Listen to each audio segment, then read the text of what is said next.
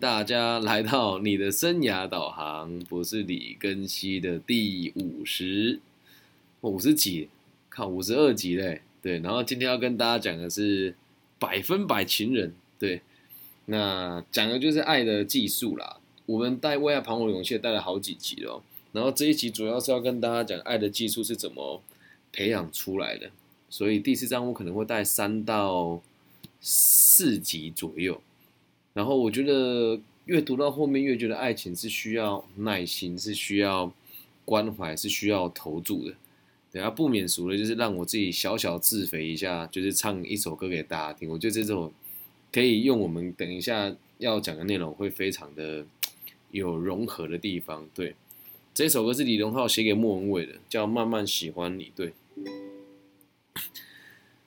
书里总爱写到西出望外的傍晚，骑的单车，还有他和她的对谈。女孩白色衣裳，男孩爱看她穿。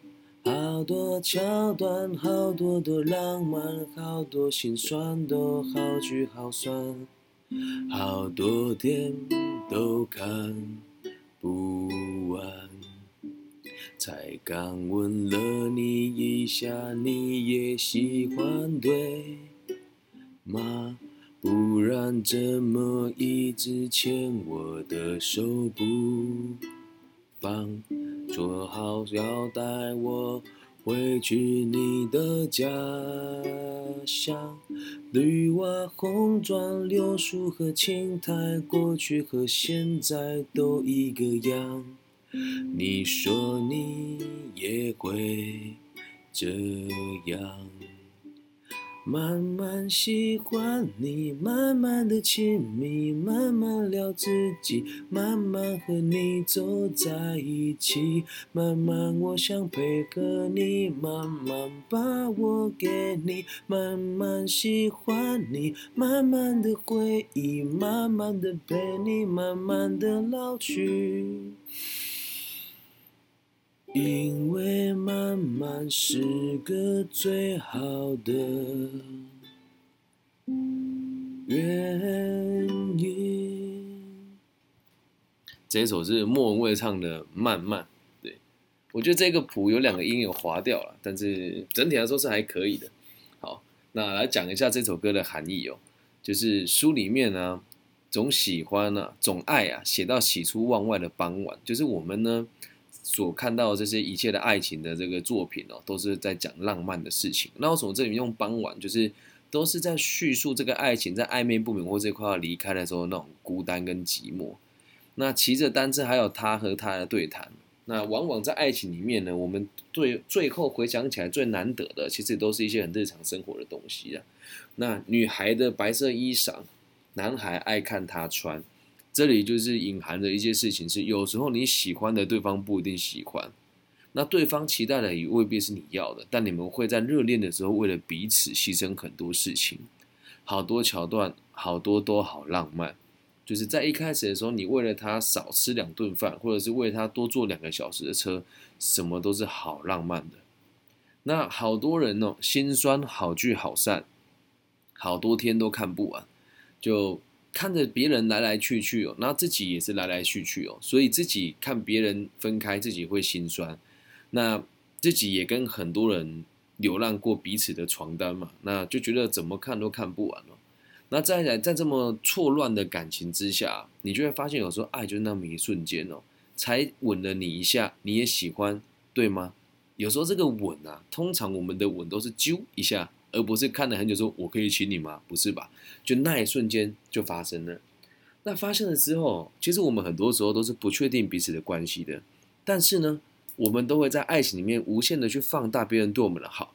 你亲了一下，我亲了你一下，你喜欢我对吗？我不确定。那你会怎么确定呢？哦，你说这这个歌里面是说，你一直牵着我的手，跟就是你一直牵着我的手不放，那应该就是喜欢我了吧？在下面这里哦，就比较，其实这个这首这首歌它并不是喜剧收尾。他说：“你说你好想带我回去你的家乡，那绿瓦红砖、柳树和青苔，过去和现在都一个样。你说你也会这样，这也代表了什么？这个男孩还在对他画饼啊！你说你想带我回家，然后那个地方啊，我从小到大都没有改变过，那就像我对你的爱一样没有改改变过。到这边目前为止，他们的爱都还没有开始哦，而后面哦才叙述的是这个喜欢他的女孩子的独白哦。他说：“慢慢喜欢你，慢慢的亲密，慢慢聊自己，就是我其实在这个过程当中，我才慢慢的发现我真的喜欢你，然后我有能力跟你越来越亲密。”然后我才有办法跟你表述更多关于我自己的事情。那慢慢的和你走在一起之后呢，我竟然想会会想要开始配合你了。那慢慢的把自己都交给你，就比如说这个男孩不希望这个女孩穿低胸的衣服啊，或者是这个男孩不希望这女孩跟别人讲电话，他就会把自己都一切献出去哦。那慢慢的喜欢你哦，就是希望我们在这里的一切都可以成为我们慢慢的回忆。那慢慢的陪你，慢慢的老去，然后最后副歌的最后说的是，因为慢慢是个最好的原因，看起来好像是慢慢享受爱情，可是实际上是他的内心有很深的恐惧，是他即将失去他。嗯，这首歌写的真的很好，李荣浩写的，但我不相信李荣浩写的，对，呃不，应该是李李荣浩写的，他是莫文蔚唱。好，这就是慢慢这一首歌。慢慢喜欢你这一首歌，好，就以这一首歌作为开端的段子，跟大家分享今天读书会的内容哦。那我们今天读书会的内容呢，是浅谈我们为爱彷徨的勇气的第四章的上册，呃，上集了哦。第四章的大标头叫做“获得幸福的爱的艺术”。那我们就来看今天的第一个标题：用爱丰富人生。那这边呢，我们先帮大家复习一下前面几章的内容哦。看了前面几章哦，我们现在具体来想一想，如果要透过恋爱获得幸福，我们该怎么做呢？好，提醒大家啊，我们在前面一二章的时候已经思考过两个人的爱为什么会自爱难行哦，看过各式各样的问题哦，可以预想大家会认为，基本上只要把那些问题推翻就好了。但是呢，当双方的关系出现问题的时候，是否只要排除问题就能够解决呢？其实并不是这么一回事的。因为去除问题了以后，如果对彼此该建立什么样子的关系又没有明确的概念，那一个问题解决，另外一个问题又马上追上来了。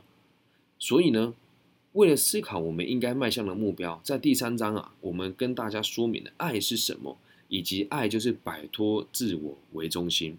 如果大家忘记第三章讲的什么，可以去了 Pockets 看一看，每一集都有录下来的。完全为对方付出，建立互相共鸣的关系啊。那还大家还记得“共鸣”这个词吗？这个我就要再跟大家分享一下了。就是本节目有一个很大的 sponsor，对他也在这里面，但他很低调，他节目都不会上来说话。但今天我跟他通了一下电话之后，我发现我跟他相处就会有所谓的共鸣，就是我们以前认为。这怎么讲？就是我的世界跟他的世界，在很多时候是可以感受到一样的事情的，甚至是原本对于彼此生活之间的这些质疑，也会因为彼此的认识之后，相信遥远的世界另外一个人也用一样的态度在看待这个世界，而感觉到两个人的紧密，这个就是一种共鸣的关系。好，那我们再往后看了，就如同本书中一开始所说的，爱的问题哦，完全就是能力的问题。更进一步来说，就是所谓的技术。因此，我们现在终于带到了最后一个章节，我们都能最最最后一个章节哦。我想根据目前为止所提过的内容哦，具体论就该如何呵护维系两人的关系。现在就要告诉大家这个技术是什么。只要大家能够懂得这样子的方法跟技术呢，这个恋爱的经验哦，必定能够使人生更丰富。活得更有价值，然后更能进一步的透过这样子的经验哦，去获得幸福。所以这一章节，我觉得我们讲的很好，叫做用爱丰富人生，而不是用永恒的爱丰富人生哦。这里不是鼓励大家劈腿，更不是鼓励大家滥交，而是要让大家知道，如果你的人生没有爱，你很难去丰富自己。那在谈恋爱的过程当中，分手也是一种必然，再见也是一种必然。所以我们要透过各种不同的关系的交叠，然后慢慢找出最适合自己的伴侣，以及最适合自己的被爱的方式。因此，鼓励大家走出去，多和异性相处。那相处的方式很多，但是再三重申，请大家不要使用网络交友。对，今天本节目的最大 sponsor 的这个同学跟我讲了一件事，他说，其实在美国，他本身住在美国，他说，在美国很多人都是用这个 Clubhouse 在做 dating 的，对，所以大家也不要相信 Clubhouse 上面的交友。但就我这么观察，确实是这里多数的人，也都是生活没什么重心呐。但在座的各位会听我节目的，你们都有共通点哦。等下你们节目最后也可以上来 echo，就是你们是不是都只在 Clubhouse 听我的节目，或者是听我的节目时间最长？我相信多数人都是这样。对，好，记得哦，要用爱丰富人生，多和异性或者是你有兴趣的性别相处，然后不要使用网络交友。至于你们要怎么交友，假设你在台湾区，如果真的可以的话，我说真的。假设我跟网易有签约成功，钱我真的领到了，那我会办一个私人的粉丝见面会，但也要疫情 OK 哦。对，疫情若不可能就办线上，了解吗？我希望大家都可以用爱丰富人生，也希望大家在爱情当中慢慢的成长。百分百的情人呢？今天下这 slogan 其实也是故意的啦，就是我们没有一个人可以百分之百的迎合任何一个人。那就算你找到了最适合你的 Mr. Right，你们也会常常会有冲突。所以，大家更要学习在爱跟分别当中，慢慢理解自己的需求。好，那我们继续看到下一个章节，讲的是说清楚、讲明白啊。首先呢，我们要想一想，恋爱的关系是从哪里开始的呢？曾经啊，就有人来找我商量说：“老师，我告白的时候该说什么才好啊？”好，举例来说，有人这样问我，他说。我打算直接一点的，暴力一点，就说我喜欢你，你觉得怎么样？我的回答哦，跟书里面的回答是一样的，感觉对方可能会回你一句哦，所以嘞就没有了。所以你要不要试试看，明确的说出对方你希望对方该怎么做？我喜欢你，你跟我交往好吗？啊，这也是一种方法。好，那我们来看一下书里面内容是怎么说的。如果问到为什么我喜欢你这种说法，它达不到任何的效果。那是因为啊，尽管试着向对方表达你的心意呢，也确实是自己内心的一番表白与陈述。可是呢，其中并没有包括针对对方的任何主张。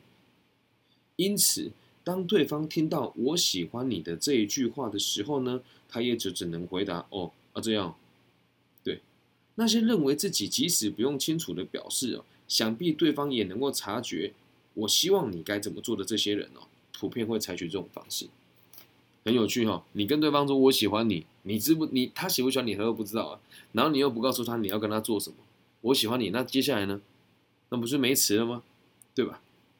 所以这个是小学生跟比较没有经验的人的告白方式哦。实际上哦，不只是爱的告白啊。当我们试图提出任何主张的时候，如果不能单刀直入的话。往往都达不到沟通的效果。书里面举的例子很有趣哦。他说，比如说你跟跟你的朋友说，我今天很热诶，那这句话是什么意思？应该含隐含着是很热，希望你开个窗，或者是可不可以你帮我开一下空调？如果是懂得察言观色的人哦，就会马上理理解这句话背后的意图。可是你不能期待对方会这么做啊。我们在相处上常常发生这样子的问题嘛。那比如说了，肚子饿的状况之下，如果你跟对方说“我肚子饿了”，隐含着哪些含义呢？一，你可以做吃的给我吃吗？二，能不能买点吃的东西回来？三，我希望你跟我做多一点互动。可是你都没有说出来啊！传达给对方的时候，对方好像只大概了解着说：“哎，你好像饿了。”那他可能回答：“哦，是哦，我也是。”但你不能因为这样就责怪对方哦，因为。你有什么希望对方做的事情，你就必须得非常清楚明白的说出口，你就必须得非常清楚明白的说出口。这个我在做个人咨询的时候也是一样啊，有让我咨询过的朋友都会知道，我会为别人定下短期、中期跟长期的目标。有的人都说这不是很基本吗？你要知道一件事，如果没有百分之百的确定对方能够理解，那你跟你的明白就不是对方的明白啊，懂吗？那继续回到书里面了。当然了，即便你开口问了，对方说能不能做点吃的给我吃呢？对方也不一定会同意哦，说不定还会很烂的回你一句：“你为什么不自己做？”可是这终究还是值得一问的。我肚子饿了，你可能心里面真正的想法是能不能做吃的给我？那其实你这样子对跟对方说，对方还会有可能直接打枪你说你为什么不自己做？但是被打枪总好过于让他去猜你的意思好啊，能够理解吧？又回到原本的话题哦。在我对这个前来商量的那个人说明啊，就是来问我表白的那个人说明了，不能只是表示我喜欢你之后，他又问了一个问题哦。他说：“哦，我懂了。”那我就问他：“那你可以喜欢我吗？你觉得这样怎么样？”你去跟他表白：“我喜欢你，你可以喜欢我吗？”合理吗？你觉得？我喜欢你，你可以喜欢我吗？讲的就更坦白了哦。他如果喜欢你，当然 OK 啊，对吧？啊，他如果不喜欢你。那就白搭了嘛。那再从另外角度切入，假设他本来就喜欢你了，你跟他讲我喜欢你，讲完了之后，是不是问题也就解决一半了，对吧？我喜欢你，他自己就会说啊，其实我也是喜欢你的，能够理解吗？那假设在这两点状况之下成立了，是不是对方就会多了一点他可以做反应的机会呢？如果你对方如此被问的时候，他是可以回答好或不好吗？我喜欢你，你可以喜欢我吗？好，或是不好，很明确嘛。比起刚刚那种期待对方善解人意的告白方式，或许还好那么一些些。那我们继续往下看哦。其实在这个地方哦，我我补充说明一下，就是在我们下个礼拜一啊的这个生涯规划这个职涯哎指引青年的课程当中，我们就会教大家如何好好的表白。那这里哦，我们就不是表白，就不是真的一句“我喜欢你，你可以喜欢我吗”这么简单。那如果大家真的最近有表白的需求的话，可以参考我们礼拜一的那一堂课，我也会把课程内容录下来，放在 Pockets 提供给大家听。原则上就是我喜欢你哪些地方，那我也希望让你知道你的存在对我来讲很重要。那我有哪些地方，我也认为是蛮值得别人喜欢的。那如果可以的话，我们一起吃。一顿饭，然后来聊一聊有没有可能我们发展更多不同的可能性。逻辑上是这样啊。好，我们继续往后看。其实啊，有些时候我们去跟人家表白的时候，有没有可能被人家回答说不行，或者是我讨厌你？我喜欢你，你可以跟我在一起吗？有一个是不行，有一个是我讨厌你。老实讲，如果你被对方说讨厌的话，反而还有脉络可循哦。因为对方能这么说，表示他和你已经建立了某一种关系，或者是有已经有情感上的交流，才办法讲出这样子的话。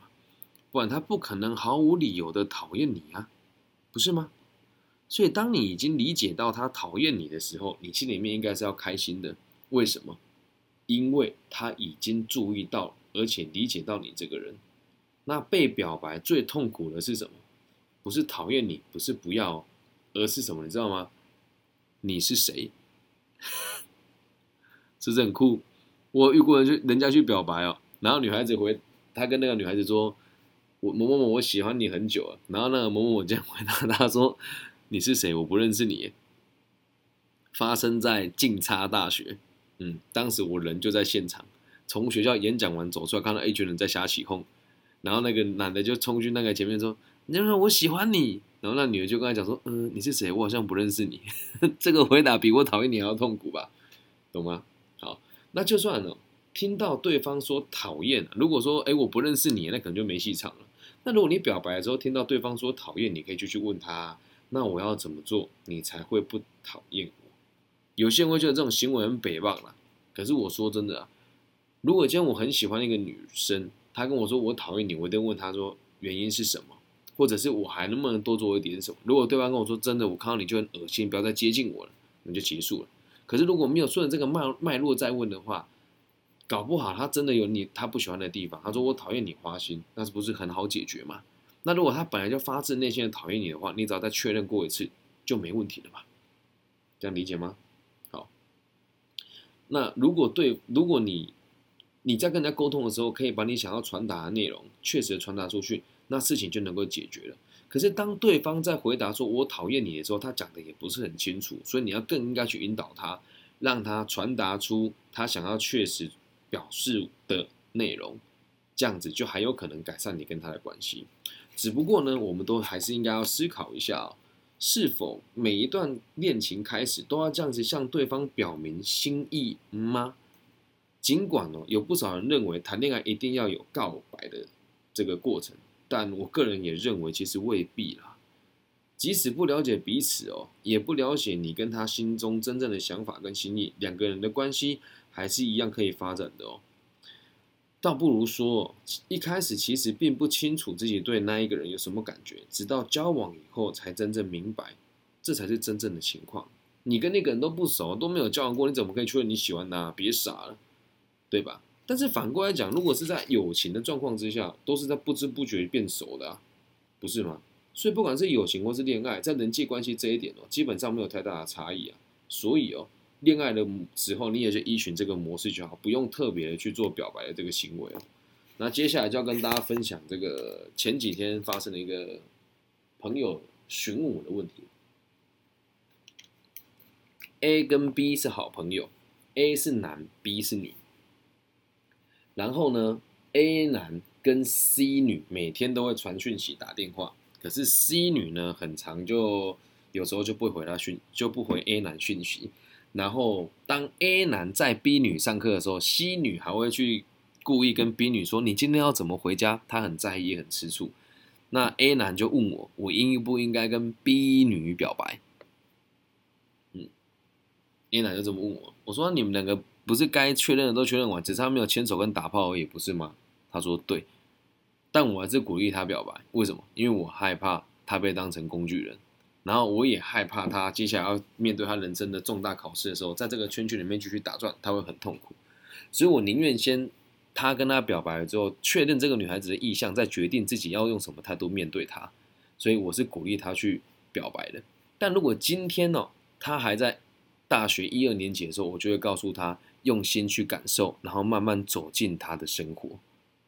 对，爱情不就应该是这个样子吗？啊，很多人都会说，我好怕表白了当不成朋友。干孩子，不要开玩笑了。今天就算你不表白，你跟他当朋友，你喜欢他，他不喜欢你，那你也只是工具人而已啊。我还宁愿他早早拒绝你，你也不要浪费青春在他身上嘛，对吧？那再讲第二则故事哦。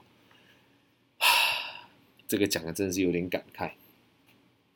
以前呢，我搭校车的时候啊，大家应该还记得我前几天说的那个我喜欢我们骑学校的那个骑队队长那个故事嘛。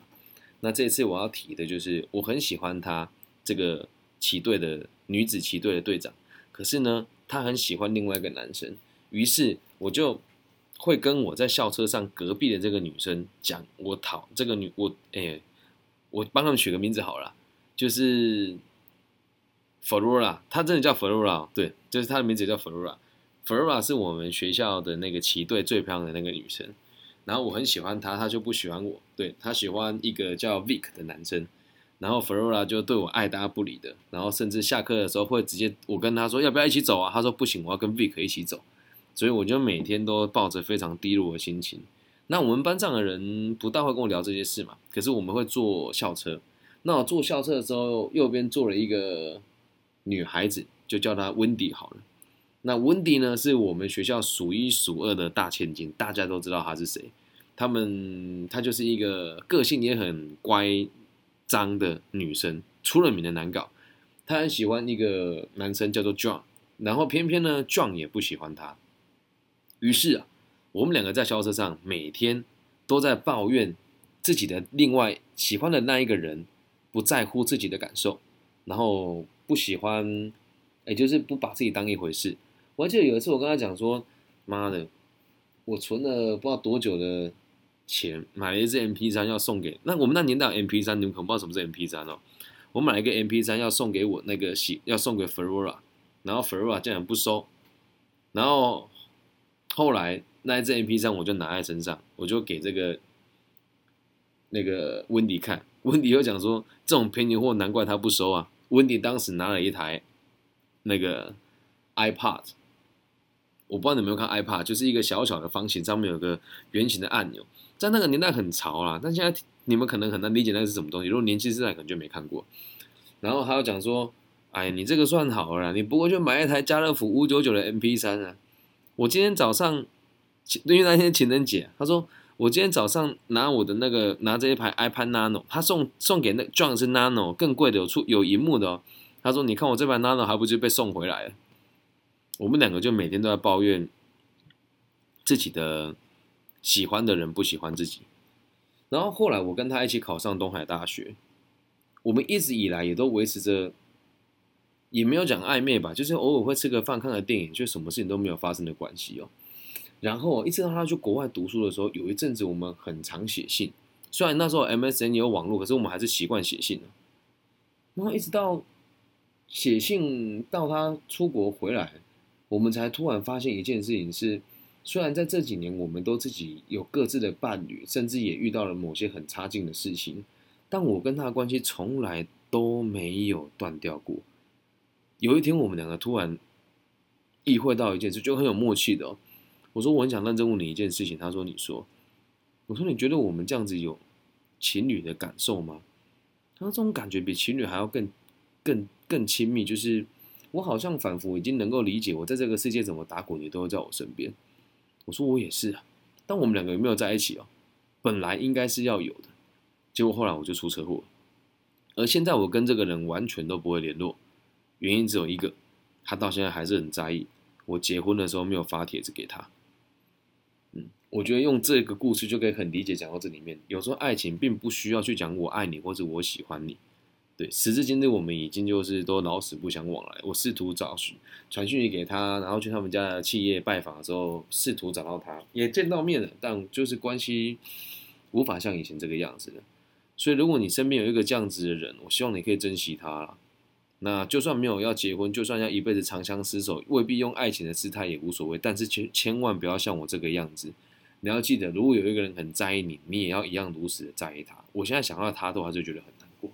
OK，好，下一段，是否建立了对等的关系？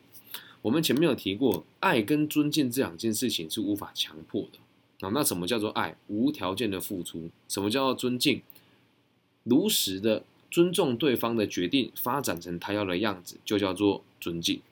所以，爱跟尊敬呢，是绝对无法强迫的。先姑且不论爱的告白是否真的有必要，如果像这个样子哦。会因为该如何告白而感到困惑，表示心里并不认为对方理所当然的会爱自己，这正也是以对等的态度来看待对方的名字，懂吗？就算不表白哦，也没有关系嘛。那建立对等关系就是我尊重你的想法，跟我把所有的决定权交给你。我不会期待我跟你讲我爱你的时候，你也会回答我说你也是爱我的。但很多人呢，会在不知不觉当中哦，忘记了当初那种纯真无邪。你都会认为谈恋爱受人家疼爱是理所当然的，即使吵了架，心已经走远了，也不会因此特别有危机意识哦。这样子的人呢，与其说是相信对方的爱坚定不移哦，还不如说他根本就已经认定了对方不可能改变心意。吃定了对方，是以上对下的姿态在看待他的另一半，这种人很可怕。哦所以对等关系很重要。我们很常跟别人吵架的时候，比如说你有个朋友跟诶有你的好朋友是男生，他跟女朋友吵架，说诶你去安慰他一下，他说啊不用了，他就是这样啦，习惯了。有这种话，就是有所谓的上对下的这种概念，在爱情的世界里面，绝对不能有上对下的概念。我们继续往后看。阿德勒曾经说过一句话，在他的创作里面，这本书叫做《自卑与生活》。这本书里面提到这个爱与婚姻的问题，唯有在完全平等的基础之下，才能够圆满的解决。只有在完全平等的基础之下，才能够圆满的解决。很难呐！你以为爱要平等很简单吗？好，我们继续往后看哦。早在一九二零年的时候啊，阿德勒就已经提出了理想的人际关系必须得平等对等的概念哦。相信很多人都认为这是理所当然的，而实际上相爱的人之间哦，能建立对等的关系的，反而却是少之又少。有很多人嘴巴都说我已经跟他建立了对等的关系了，却不过就只是他没有注意到自己那一种我在上你在下的想法，并没有真正的以对等的态度看待对方。如果我们能够察觉到彼此之间呢没有建立对等的关系啊，就有办法。诶，如果我们能够察觉到，就有办法改变目前的状态嘛。那如果完全没有注意到自己试图比对方更占上风的姿态哦，那要改变关系就很难了，因为当事人根本感受不到改变的必要性啊，很可怕。你觉得自己真的跟他对等，而实际上你根本就不在意他的感受。眼前呢，如果你跟某个人的关系不是太和平哦，我们就有必要反思一下，彼此之间呢是不是？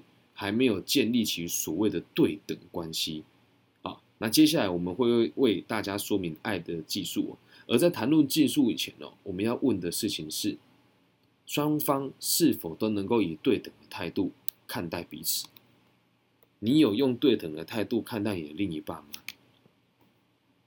这是很困难的事情哎，这是很困难的事情哎。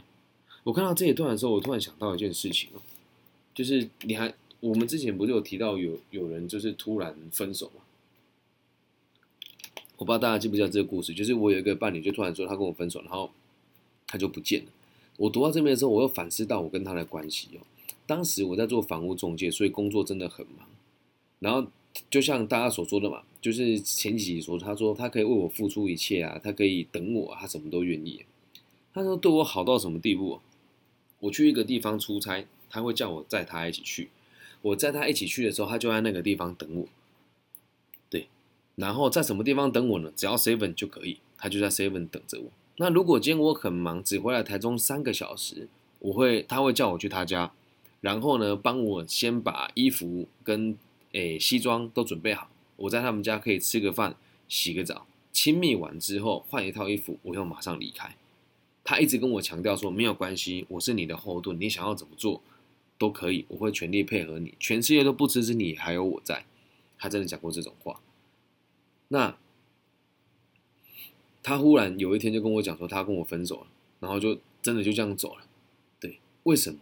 我后来回想起来，看到这段，我就在想一件事情啊，我跟他的关系一点都不对等，哎，真的是我高高在上，他低低在下。他是一位护理人员，然后我是一位业务工作者，收入当然是我。高他好几倍，只是在每一次做什么事情的时候，我也都会说：“你要你有需要钱吗？”我就会把钱给他。又或者是我什么时候才回来？你有空吗？当时的想法都是我赚的钱比你多，你就应该配合我。而到最后，我们就突然有一天要跟我说他要跟我分手。而在这个分手的过程哦，其实很有很有趣哦。我那时候跟他讲说，他说我没有办法继续跟你在一起。然后他的回答也很有趣，他说。他的他的他的他的分手方式很有趣。他说：“我希望我们都可以冷静一段时间。”然后传讯息给他的时候，就开始不读不回，一直到最后分开。所以在我的眼中，我们是忽然分手了。可是，在他眼中，真的是这样吗？我从来没有在意过他的感受。我印象最深是有次去他家，我只有一个小时的时间，然后他煮了一桌菜给我吃，然后吃完了之后，我突然跟他讲说：“你今天好性感。”我们两个就。发生了亲密关系，一亲密完之后，闹钟一响，衣服一穿，我人就走了。我现在想起来，真的觉得自己好王八蛋。那我怎么会觉得是忽然分手呢？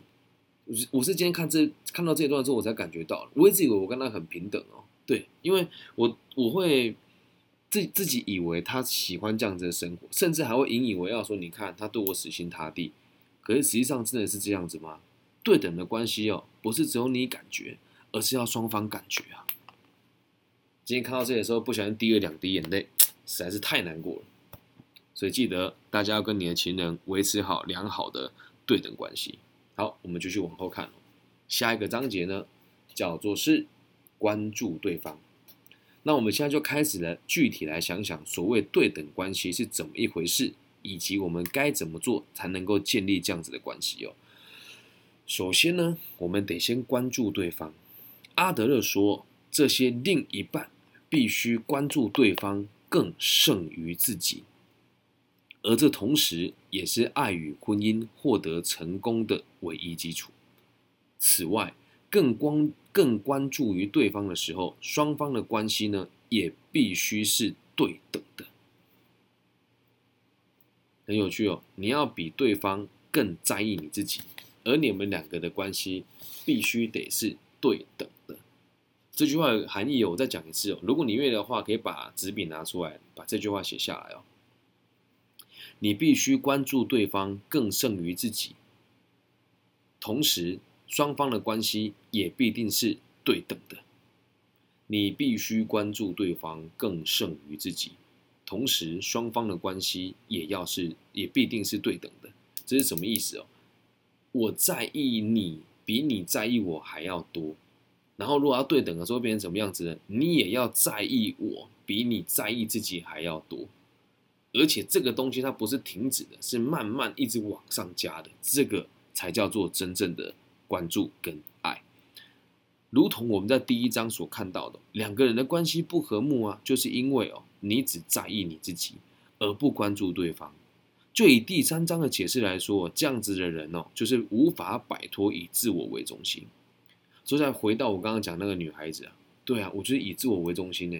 她有多难过，煮了一桌菜，等我回来吃，打完炮，衣服一穿，我人就走了，而且我竟然连衣连澡都还没洗。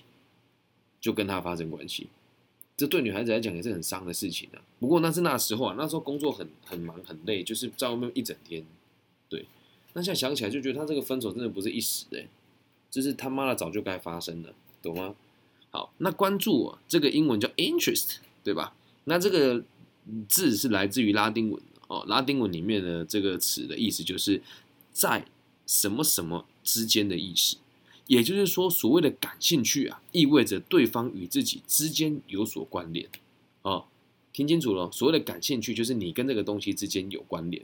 哦，比如说，哎，假设只是做个假设，我对 Flora 有兴趣，对，那就代表我认为我跟他之间有着特殊的关联，而且是正向的关联，这个就叫 interest 的意思。有些人呢，对社会上的事情他完全漠不关心哦。举个例子来说，不关心政治的人，并不认为政治会给自己人生带来任何的影响，因为他认为自己跟政治之间毫无关系，所以他不会投注任何关注，对吧？人际关系也是一样啊，只要认为对方哦，不论发生什么事情都与自己无关，也一点都不在意，那这两个人的之间呢，这两个人之间就不会任何关联嘛。那即使两人之间开始产生裂痕哦。有些人还仍然都认为这不干自己的事很可怕啊。有时候虽然你关注对方啊，但如果是因为对我来说这么做有必要的话，终究还都只是你自己在意罢了，懂吗？我关注对方，如果只是因为对我来说我认为有必要的话，那就是因为你是在意自己的想法，而不是在意他。举个具体的例子哦，你心里面要先有这个想法，就是。如果和这个人打好关系，应该会有好处，你才去关注对方的话，那你从头到尾就是关心你自己。由于这种人呢，会把他人视为工具，一旦认为对方派不上用场呢，就会应该就会马上断了关系，很现实。但是不好意思，在现实世界里面，真的很多人都是这么现实的，不只是友情，爱情也一样，不只是友情，爱情也一样。他只把你当做工具，他有真的在意过你吗？那你再看哦？如果现在有一些，你交男女朋友的出发的这个心态，是为了让人家对你好，或者是会以他的金钱的状况来衡量的话，那你不觉得很糟糕吗？对吧？但是往往很多人都会这么说：你哎，你男朋友收入多少？你老公收入多少？然后他打算买房子吗？每个人都是很多在现实社会的人都是这样。那有的人会讲，我们这种爱人的方法好像太高空了，太不切实际了。哎，但是这个东西很有趣哦。当我啊，因为我自己小时候环境也没有很好，跟男生，我讲男生没有讲女生哦，就是到我这个年纪哦，跟年收入五十万以下的男人讲这样子的话，他们都说这个太理想。那怎么可能啊？我这样就交不到男女朋友啊？我这样就交不到女朋友啊？可是当你跟年收入一百五十万上下的人讲这句这个想法，他们的回答往往都会是，嗯，好像有点困难，但我觉得我应该做得到，理解吗？所以反过来说，假设你自己有能力成为任何一个人的工具的时候，你就会发现，其实你爱的人把你视为工具，你也是心甘情愿的。所以为什么这个书里面的内容是讲爱是一种方法，而不是就是而不是找到对的人的爱？只要你把自己照顾好了，即使别人把你当做工具，你爱他，你也是可以甘之如饴的，能够理解吧？好，那再回到书里面哦。那关注这个词还有另外一种说法，叫做关注对方所关注的事，这可以说是最理想的样貌，因为如此一来哦，就很有可能对自己的关心搁一旁，只关心对方，而这种对他人的关注啊，就是阿德勒所说的社会意识。而社会意识呢，是慢慢、慢慢、一点一滴养成的。如果一直以来你的生活形态都是以自我为中心的话，很难在一朝一夕就有很大的改变。因此哦，很多人会这样：知道恋爱谈得不顺利，但是依旧行为模式都没有什么改变，还是会因为就是习惯这样的生活形态比较方便、好用而放弃改变。这句话有点老舍，简单来说就是，你明明知道谈恋爱已经不顺利了，但是你也觉得改变很麻烦啊，反正不顺利就是不顺利下去也无所谓啊，而且对你来讲不改变才是最方便的，因此你就放弃改变。这就是为什么很多人分手的原因都是一而再再而三的都是一模一样。你当人家的小三，或是你的老公跟小三跑掉，你老婆跟小三跑掉，逻辑都是一个样子，你的分手原因永远都没有改变过，能够理解吧？所以你要关注对方所关注的事，也就是所谓的理解对方的需求超过于你。在这边要讲另外一个分手的故事给大家听哦。这个故事其实讲起来也就是蛮有趣的。大一的时候，有一个女生突然跟我讲她喜欢我，然后问我要不要跟她在一起。我说没有办法，但大大家多多多亲密是可以的。她也选择说好多多亲密了。就真的突然有一天哦。这这这个我想起来真的是突然有一天，我跟他也没有算很熟啦，但就是该该亲密的都亲密了。他就跟我讲说，我觉得你好恶心哦。我问他为什么，他说因为我发现你跟别人上床，我感觉到他的险恶，而我对他是有喜欢的。我我就跟他说，哎，你当初不是讲没有关系吗？他说我真的觉得你很恶心，我实在是不能接受。对我一直放不下他那时候，后来有一天哦，我真的不知道哪根筋不对。我就看到他那个讲，他在跟别人讲我很恶心的嘴脸，真的好像快吐出来。我突然就觉得，干我跟他在一起好像在催吐他一样，我就跟他分手了。而跟他分手那一瞬间，真的就是我能够理解他对我的恶心啊。我对他很有欲望，那又怎么样？他对我觉得恶心，所以我对他有欲望，但他觉得他对我是恶心的。我对我自己欲望的程度先搁一旁，我先关心他的需求，而我理解到他的需求，看到我会恶心之后，我就再也不会想要接近他。心里面当然还是放不下，但是或许有时候你能够理解别人的需求，反而是确定你跟他关系最好的管道，理解吗？好，再看到下一个章节，讲的就是我们来想一想，还能够做一些什么。一旦养成了以自我为中心的生活形态，你就不大会去在意别人在做什么，对吧？然后呢，一心只会想着对方可以为我做点什么吗？而且无法接受他人并不是为了满足你的期待而活的这种观念哦。然而，就如我们前面第三章所看到的，再重复一次，如果第三章你不知道看了什么，请你回去回放第三章的内容哦。所谓的爱，就是关注对方，想一想你能够为对方做些什么，并做一些自己做得到的事情，这个就是爱。在这样的状况之下，对方可以为我做什么，根本不是问题。如果要求，因为我替你做过这些，所以你也要同等的付出在我身上的话，那就是交易啊，那就是嫖啊，那不是爱啊。因此，在爱情的世界里面，讲求平等互惠，是一件非常离奇的事情，对吧？我相信哦，每个人哦，一辈子哦，都会遇过一个到两个那个愿意对你不求回报的爱的人。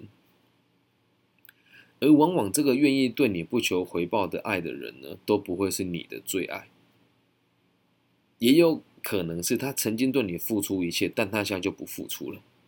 刚刚啊，就在刚刚啊，我有一个朋友打电话跟我说，我觉得我男朋友对我很糟糕。我说干你娘，糟糕都分手，刚在一起干嘛？他说，可是我已经认定是他了。我听他讲这句话，说我心好痛哎，因为我自己能够感觉到她男朋友对她一点都不好，而她的回答是，我已经认定是他了，我对他是认真的。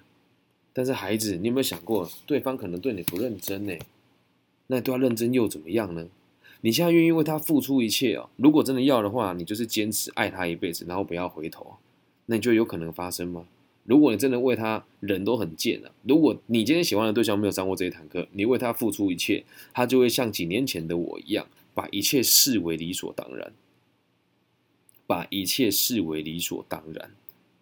那如果你现在真的就会遇到有一个人愿意为你不付不诶不顾一切付出，而且又不会让你知道他牺牲了多少的话，你一辈子哦遇不你没办法遇到超过三三次这样子的关系，请你好好的珍惜他，而且你也应该要照顾他，否则你的下场就会跟我一样，失去人家原本对你不求回报的爱，能够理解吗？于是我们在爱情的世界里面，永远都要去想的是，我能够为你做什么。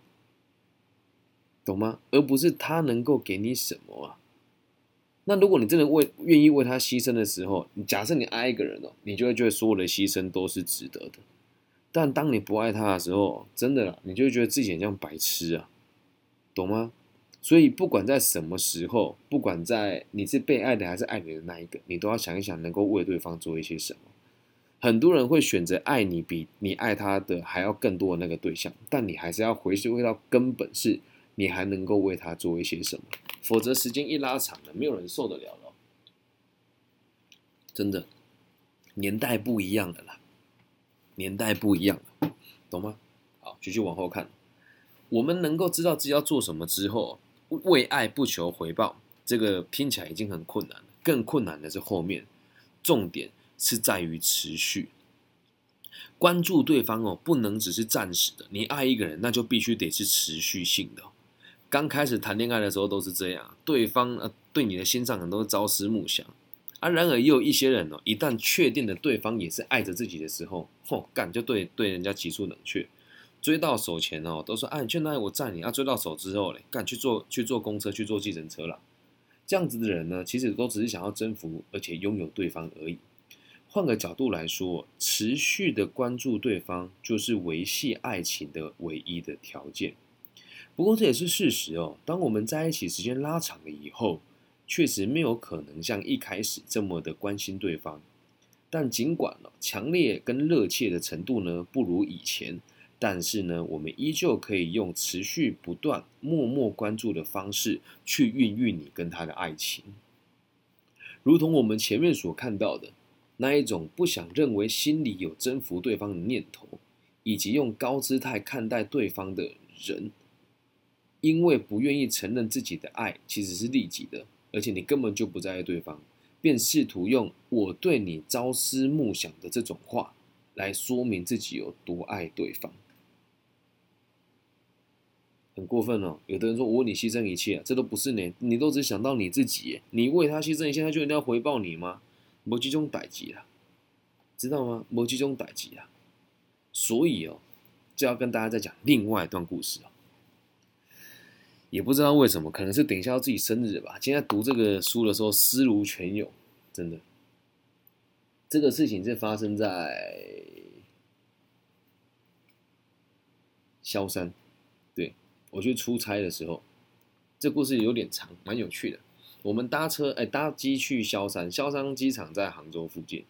然后呢，上飞机的时候，因为人太多，所以我被升等到那个商务舱，然后旁边坐了一个。大连的，你不不大连来东北的女孩子比我还要高，真的也比我还要壮，应该是有在运动。然后呢，他就跟我说：“哎，你来萧山做什么？”我说：“来查账。”他说：“哦，那你会有空出来玩一玩兜一兜吗？”我说：“应该有吧。”当时的台湾男生在大陆是很吃香的。那我查账住在一个比较破旧的饭店里面，他就跟我说：“我家住在这附近，你要不要来我家看一看，兜一兜？”我就去了。他家。那个社区可以看到钱塘江的那个那个叫什么我也不知道，可以可以看到钱塘江啊。然后我在那边出差两个礼拜吧，如果我没记错，一个礼拜到两个礼拜。然后那两个礼拜，只要我事情做完了，我就去他家住。我甚至连他叫什么名字我都不记得哦。然后认识了这两个礼拜期间，我们到了要分开的前三天，我们才有亲密的行为。而在前面这几天的的的状况就很像情侣了，因为他爸妈都在国外，然后他们家的房产在这个小区有好几块，他偶尔会回来住。那他在离开，他跟我讲说，我就问他，我说你会在意我们两个的关系吗？他说也在意，也不在意。我说为什么？他说其实这个当下，我要爱你，跟你要爱我是一点都不难的。即使我知道你待会就坐飞机走了，而且我等一下也就要飞飞离这个地方。对我爱你，跟你爱我都不难，但是要我永远的爱你，跟要让你永远的爱我是很难的事啊。他讲这句话的时候，我心里面突然有一种苦楚，而这个苦楚不是针对我，而是针对于他。我想，我的天哪，这个女孩子到底，到底，到底是经历了什么？对，到底是经历了什么？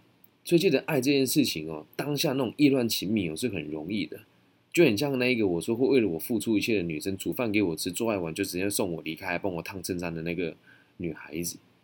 对，她爱我那一时不困难可是要她爱一辈子呢？也很难哦，所以爱哦是双向的，而且要永久，真的相当困难。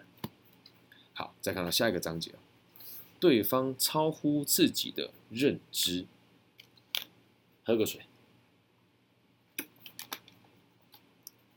有些人哦，不再关注对方的原因哦，是认定自己完全的了解对方。我们前面有提过了嘛，爱人呐，必须得具备同理心。那不具备同理心呢，就只能用自己的尺度来看待对方。这样子的人是无法了解比了解对方的。这里所说的这个尺度呢，有可能解释为尝试。他们会说，就以一般的常识来想，他的想法应该是这样子的吧？你会认为自己已经了解他，但实际上，这个一般的尺度并不会完全的能够套用在任何一个人身上。了解这个词的发文哦，有包含的意思，也就是在了解对方的时候，将对方含刮在自己的理解框架之内。但实际上，别人一定会超出我们理解跟认知的范围啊。即使跟你很亲密的人哦，你也无法完全理解他了。这个也是书里面举例子，跟我最近遇到的状况很像。有一些父母会来问我说，他跟孩子之间的事情。然后他会跟我讲说，孩子的事我们当父母的最清楚。他妈放屁啊！你清楚就不会问我了，不是吗？那你哦，听到交往对象的时候，你听到交往的对象表示哦，我了解你一切的时候，你会觉得开心吗？一定会有人觉得不开心吧？但是如果你听到我了解你所有一切的时候，难道你不会想要反驳对方？才不，怎么可能全部都能够理解？我之前怎么样的时候，你还不是没有发现到？不了解对方哦，其实不是问题啦，真的不知道自己不了解对方哦，还认定自己已经了解了，这个才是问题呀！啊，明明不了解对方，或者应该还有不明白的事，却还不肯正视，这也是严重的问题呀！所以你不理解别人，这不重要，真的，重要的是干你明明不理解他，你还认为自己已经理解他了，那或者是。你明明不了解对方，却还有很多不明白的事，你又不去处理，也不敢正视，这个才叫真正的问题呀。所以百分百情人闹那么好做，很困难的，对吧？那这边呢，就是也要让大家分享了，就是你不要用自以为是的方式来爱人家了，真的啦，真的。我讲一个故事给大家听，这是大四的时候一个学妹。干这学妹给笑到什么地步，你知道吗？他知道我每次只要去献武社，都会买，都会拿红茶去给他们喝。但是记住哦，我去我们学校社团送饮料，都是我们办活动剩下的，不是我真的花钱买的。然后他就跟对，他就跟别人号称说什么他是我的小秘书啊，然后会帮我做，会会协助做很多事。我跟他真的不熟，他跟每个人都这么讲。然后他就讲说，其实根基上也很欣赏我，干我真的没有了。可是他跟我讲，根基上我做的还不错吧？我能跟他讲你做的很烂吗？我就说嗯还不错，还可以啊。他就认为我很喜欢他，然后他会帮我私自做很多很奇怪的决定。他有一天做一件事让我百思不得其解，我觉得他应该也是故意的啦，就是他知道我当时很喜欢那个社团的一个女生，然后也知道每次我们活动只要办完，我就会拿茶桶去给他们喝。他一直以为那个茶桶是我自己花钱买的。然后这个人呢，就直接帮我去我们东别的一间饮料店叫了三桶茶桶，然后叫来现场，还帮我把钱付完了之后，才跟我讲说，根西学长请大家请客，呃，请大家喝茶。我到现场之后，他把收据拿给我，说怎么办？怎么样？我做的还不错吧？我都知道你要的是什么。干，真的没有，他妈的干，真的没有，懂吗？然后你又不能在大家面前。羞辱他，或者是跟他讲你的不是，这对他来讲都是很大的伤害，所以不要当那个自以为是的情人。然后他会做很多让我觉得很尴尬的事情，就觉得他好像在大家面前展现出他对我很花痴，或者是他觉得让我有男男男性的这个主意，他就这样会在有些人面前说，对啊，跟学长好棒哦。然后在大家面前讲完之后，然后等到我们到后面的时候，他就会讲说，你看我是不是很懂你啊？我很懂你的心吧？不要当这种人，拜托，这种让人家觉得很反感，了解吧？所以要记得一件事：不了解对方不是问题，重点是你不了解对方还假装自己了解对方，这个才叫做是问题。不要犯这个错，理解吧？好，在下个章节哦，叫做人哦无法心灵相通。话说回来哦，以对方难以理解，以为对方哎，就是以对方难以理解这样子状况去交往的话，还比你自认为懂对方一切还要来得更安全哦。也就是说，你原本就以我不可能理解对方为起点的话，这就表示你还会试着理解他。那有的人就会变成是，喂，我有的人的想法是他无完全无法理解，那你们也不可能相处嘛。所以，如果自认有办法了解对方啊，就会以先入为主的这种观念去判断人家，你会认为哦，这个人呢，心里想的应该跟我一样。或者是依照常理判断，他应该会这么想？没错啦。当我们试图了解一个人的时候，常常会以“如果是我的话，我会怎么做”或者是“我会怎么想”，用自我的尺度去衡量对方的言行。事实上，我们也真的只能用这种方式啊。但你必须要知道的是哦，自己毕竟和对方是不一样的，所以很有可能你猜你的猜想是完全错误的。人与人之间呢，不可能凡事都心灵相通。在这样子的前提之下，具备阿德勒所说的，来这句话很重要：用他人的眼睛去看，用他人的耳朵去听，用他人的心去感受，这个叫同理心哦。来，再重复一次哦：用他人的眼睛去看，用他人的耳朵去听，用他人的心去感受，这个就是同理心，很重要。而他也提出另外一种说法，那就是置身于对方的立场。即使你跟某个人交往了很久，依然会不太知道对方的感受，或者是不明白对方如何解读自己所说的话跟自己所做出来的事情。那这个时候呢，就只能开口问了。比如说了，你刚刚说这个话是什么意思呢？或是不明白对方如何解释自己的说法的时候，你可以问我刚刚这么说，你的感觉是什么？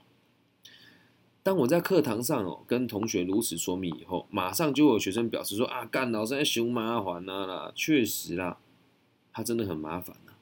但是如果你疏于努力理解他人的话，就会不断出现的所谓的自以为了解对方，而实际上却完全不了解。或者是以为你已经得到对方的理解了，但其实对方一点都不理解你的状况。这不只是爱情啊，任何情况都一样。双方的关系哦，难保在不久之后呢，就会变得岌岌可危。只要努力进行确认了，关系就会变好。绝对不要给我嫌麻烦，懂吗？我今天跟那个我们本节目最大的赞助商。聊天的时候，他会很客气的跟我讲说：“我刚刚讲这话好像表达不是很清楚，你再给我点时间，我整理一下。”这个就是不嫌麻烦，而我也是啊。我说没关系，你慢慢说，我们可以多花一点时间理解。这个就是不嫌麻烦，这样能明白吧？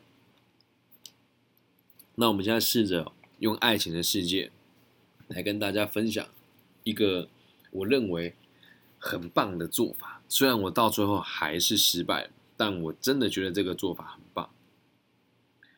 如果你现在有喜欢的对象的话，请你试着，请你试着每天问他，或者用你的心去感受，他今天过得开不开心？他今天过得开不开心？如果你们两两个人的连接够强的话，他的开心有一部分都会因为你而出现。所以，当你做这件事情，也可以一直放大跟暗示他，我的存在应该要让你开心，而你的开心会更加强我的存在。所以，你可以每天问他，你今天过得开心吗？如果你都做到这个点了，他还是离你而去的话，干，那你应该要觉得很开心，因为这个人不懂得珍惜你啊。我当初就这么对我前妻的，结果，嗯，他确实是真的每天都跟我说，我真的不开心，所以离婚了，而且我离得很开心哦。这样能够明白吧？每天问他开不开心。好，下个章节哦，当想法不同的时候。好即使你尽力了，想要去了解对方的想法，也有可能是无法接受的哦。反过来说，对方也有可能无法理解你的想法，或者就算明白了，他还依旧是反对。一旦发生这种状况啊，就很难保持冷静，而且会变得相当情绪化。阿德勒说过，结婚以后呢，要是男性或是女性其中一方。想要征服对方，那一定就会演变成致命性的结果。其实这种状况哦，不应该限于婚后啊。即使一开始并没有打算征服对方，但是在交往的过程当中，你会发现对方有着自己无论如何都难以接受的价值观。在这个时候呢，如果有一方或者是双方都变得情绪化，试图要对方认同自己的想法，那就会吵架。对吧？阿德勒这边所说的男性或女性的其中一方很有意思，因为在伴侣当中哦，女性身为征服者的状况并不少见。讲这边没有什么性别歧视的味的意味哦，只是这里面是这么提的哦。试图征服他人的人，如何征服对方，让对方接受自己的想法呢？首先，先思考一下，借由愤怒去支配别人的人。哎，有玩传说对决的朋友就会知道，奎伦有一句话叫做“暴力是最有效的沟通”。对，然后莫家爵说过一句，哎，他也讲过一句话，而不是不是莫家爵啦，奎伦也说过，既然无法解决问题，就解决提出问题的人。对，好，只是插播了。我喜欢打电动，试图以愤怒支配他人的人哦，认为只要用愤怒去冲撞对方，就能够让对方接受自己的想法。可是实际上哦，如果只是为了达到这种目的啊，根本不需要诉诸愤怒，只要透过言语拜托对方就行了。我们不会知道用言语表达后对方是否会接受，但就算因此使用愤怒，对方也不会就马上点头。即使他接受了呢，也是不甘愿的，而且有可能是出于害怕，或者是为了逃离那个情境而违背心意才不得不点头。用语言传达自己的想法虽然很麻烦，但是为了立即见效而利用愤怒，会产生更大的副作用，懂吗？好，其次，用悲伤的情绪来指控他人的状况，阿德勒曾经说过，这这里有点长，但我觉得写的真的很好，我把它念完。对于处于悲伤的人来说，周遭的人的态度给他一种被高捧的感觉。悲伤的人总是不断的在某些人的服侍、同情、支持、给予、主动对他说什么的情况之下，尝试到如释重负的滋味，于是开始借着哭泣、悲叹等情绪的爆发，对身边的人展开攻击。悲伤的人变成了检举的人、法官、批判者，觉得自己比身边其他的人呢更高一等，在他们身上。明显可以看出要求他人或哀诉恳求的这般特征，所以你看到那看起来很悲伤的人，就要记住一件事哦，他很有可能只是想操控你而已啦。那陷入悲伤的人哦，一旦有这个行为出现哦，周围的人就会有那种我不能置之不理啊的感觉，或者会被迫要用仿佛触碰肿瘤般的这种小心翼翼去对待他。这样子，身边的人就好像要服侍他才行。就这一点来说，悲伤的人借由悲伤而拥有了优越感。相对于愤怒的情绪会使人与人疏离，我们可以说，悲伤的情绪让旁旁人哦无法弃之不顾，连接人与人之间的感情。然而，悲伤的人单纯只是接受了别人的给予，有趣吧？伤心的人、悲伤的人哦，只是完全的接受了别人的给予而已哦。这样的连结也是单方面的。不光是接受了，你自己也要为对方付出嘛。而真正的连结呢，是要两个人互动才有可能产生。阿德勒也表示哦，像这样借由哭泣或不安的诉求，试图支配跟征服对方，是用泪水与打平与与不平打乱了和谐的团结。因为一旦发生了让自己不开心的事，他们会用情绪来解决一切，而不是携手解决问题啊。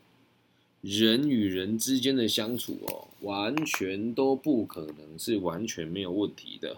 这个语法怪怪的。人与人之间相处不可能完全没问题啦，对吧？人与人之间相处不可能完全没问题吧？那其实相爱的两个人经过长时间的交往哦，或者是结婚了一段时间，多多少少会出现一些小小的冲突，甚至会导致呢感情破裂。但不管什么事情吧，双方的意见不可能百分之百都一致的，也不可能完全的不起争执。因此，如果刚认识不久的话，就另当别论。刚认识不久没这个问题啊，不是吗？你不会了解对方不要的是什么啊，你也不会想要支配对方啊。可是在一起久了之后，就没那么容易了。重要的并不是意见不能不一样，重要的是什么？知道吗？意见不合没有关系。而是要在意见不合的时候如何去应对，只要懂得解决哦，就算关系出现的危机也很容易修复，不会永远交恶。听清楚喽，叫不会永远交恶，有可能分开嘛？那明确的知道彼此想法不同的时候，不要情绪化或是利用权势哦去驳倒对方的意义，而是要进行对话。有时候还必须要使用高度耐性的沟通。高度耐性的沟通，就算小朋友出生了，父母还会有不和的时候。这个时候呢，希望孩子学会的是透过意见交流去协调想法上的差异，而不是以蛮力制服对方，强加自己的想法给别人。希望让孩子看到确实的沟通解决问题的一面，能够做到这一点的话，你的孩子也确实是会比较容易解决问题的。我看到这边的时候，我很有感触啊，因为当时啊，我做了一件让我觉得我一辈子都很后悔的事情，就是有一次我们的女儿在我跟我前妻中间，当时我们吵要离婚，吵得很激烈，我没有什么情绪，但她哭着跟我讲，她一定要离婚。我说没关系嘛，我们再试试看啊，再理解看看啊。而女儿当时一岁多，她躺在中间，她就会说话喽。还是接近两岁，我应该接近两岁吧。她说：“哎呀，不要吵架嘛，沟通啊，沟通就好了，不要对立啦。哎呦，妈咪没事啦，不要哭。”他说两岁多哎，那他为什么会讲出这个话？没事，多沟通，不要对立，这些都是我每天在讲的词话的词语啊。对，想一想真的很不应该。可是哦，换一个角度来想哦，如果重来的话，假设我现在能够看懂这些道理。那我可能就不会离婚了，对。那这个不离婚，我知道我自己很辛苦，但我相信我自己能够做得到。这样能够理解吗？这个章节就是要告诉我们，沟通啊是需要艺术的。这个就是下一集要讲的内容。以下就是今天全部的内容，《百分百情人浅谈为爱彷徨的勇气》的第四章上集。那我先把我的 p o c k e t 录音关掉，然后开放现场的民众自由问答。